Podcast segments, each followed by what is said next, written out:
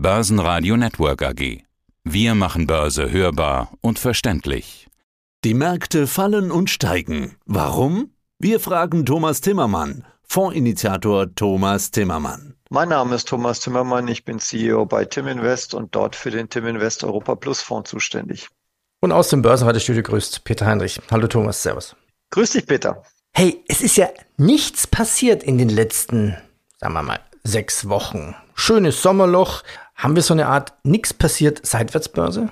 Ja, absolut. Wenn man sich den DAX anschaut, dann war eigentlich die große Bewegung zum Jahresanfang im Januar. Da hatten wir die größten Anstiege und dann so ab Februar, März ist eigentlich nur noch seitwärts gegangen. In der Zeit sind die Durchschnittslinien, die 100-Tage- und 200-Tage-Linien auch alle an das Niveau herangerobbt und wir befinden uns jetzt gerade in dieser Sekunde bei 15.728 Indexpunkten. Das ist genau zwischen der 200-Tage-Linie von 15.470. Das ist übrigens ein technischer Support-Bereich, der zuletzt zweimal nochmal getestet wurde, gerade vor ein paar Tagen im August und der auch eine, eigentlich ein gutes Niveau ist, falls jemand noch einsteigen will.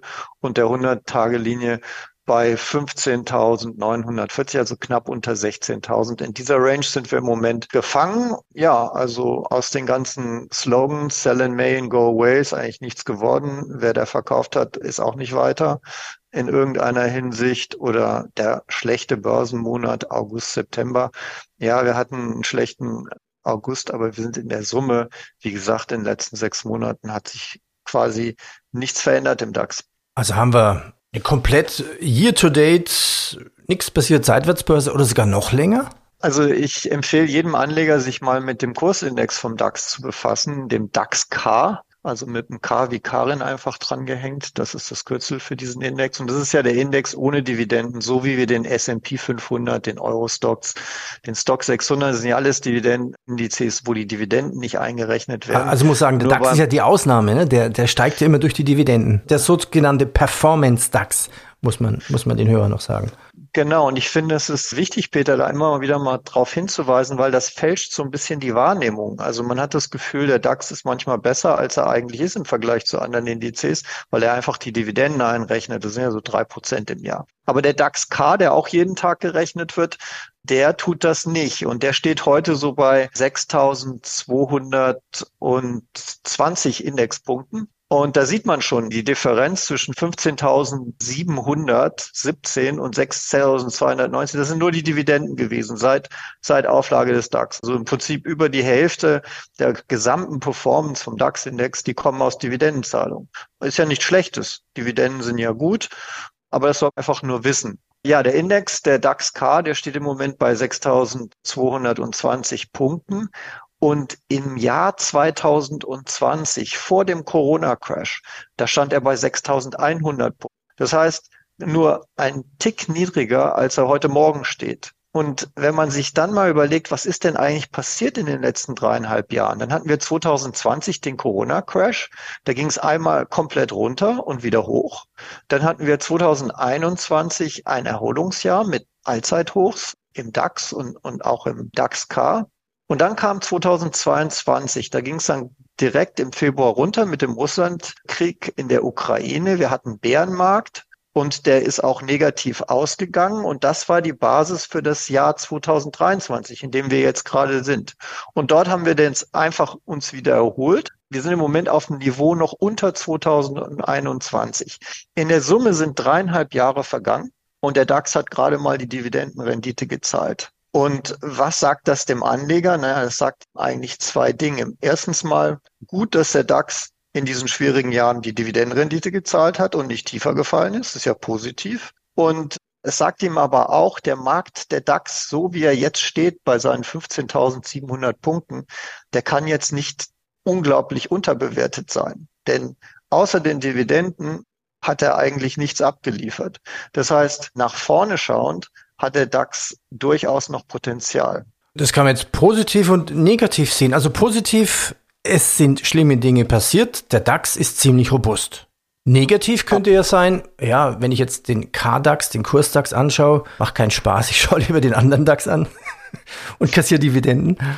Also was auf jeden Fall stimmt, ist, dass der DAX als Index in seiner Struktur natürlich auf Deutschland begrenzt ist. Insofern jetzt, wer breiter anlegen will, der sollte eher vielleicht auf den Stock 600 ausweichen in Europa.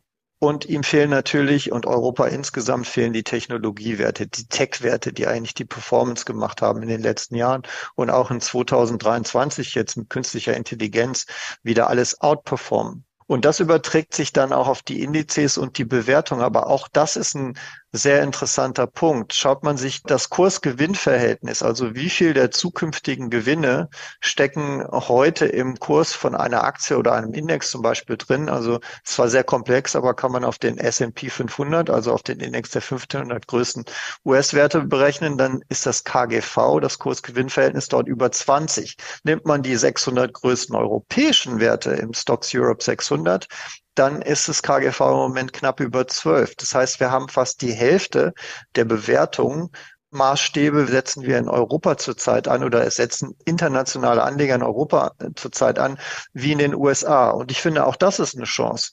Also der KGV von 12 auf den Stocks Europe 600 ist auch bestimmt keine Überbewertung.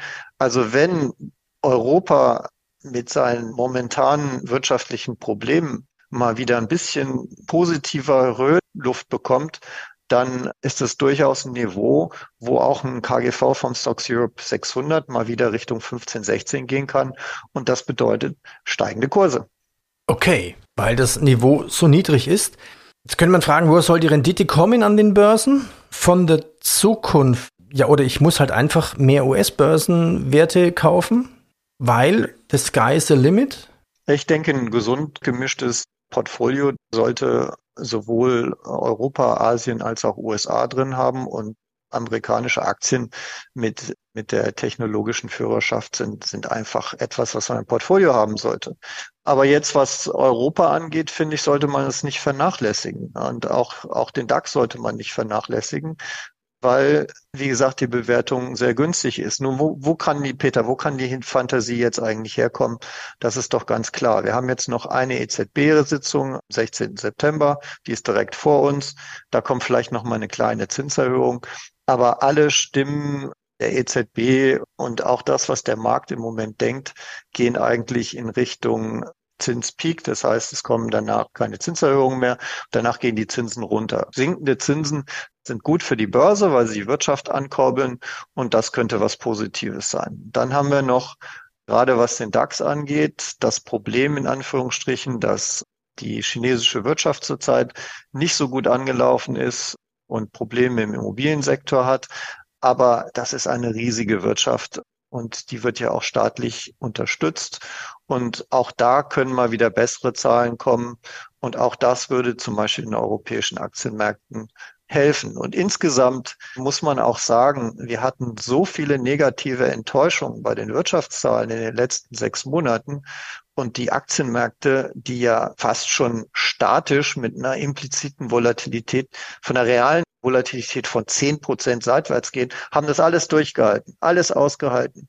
Was ist denn, lieber Peter, wenn die Zahlen jetzt mal positiv sind? Wenn mal wieder die Industrieproduktion heute Morgen wieder eine Enttäuschung in Deutschland, ja, viel schlechter als erwartet. Was ist denn, wenn die plötzlich mal wieder besser reinkommt? Was ist denn, wenn plötzlich mal wieder Morgenluft kommt und äh, ja, oder was Ganze ist, wenn sogar geht? irgendwas an der Kriegsfront und sei es nur ein Waffenstillstand diskutiert wird? Also quasi alle schwarzen Schwäne sind verarbeitet im Markt?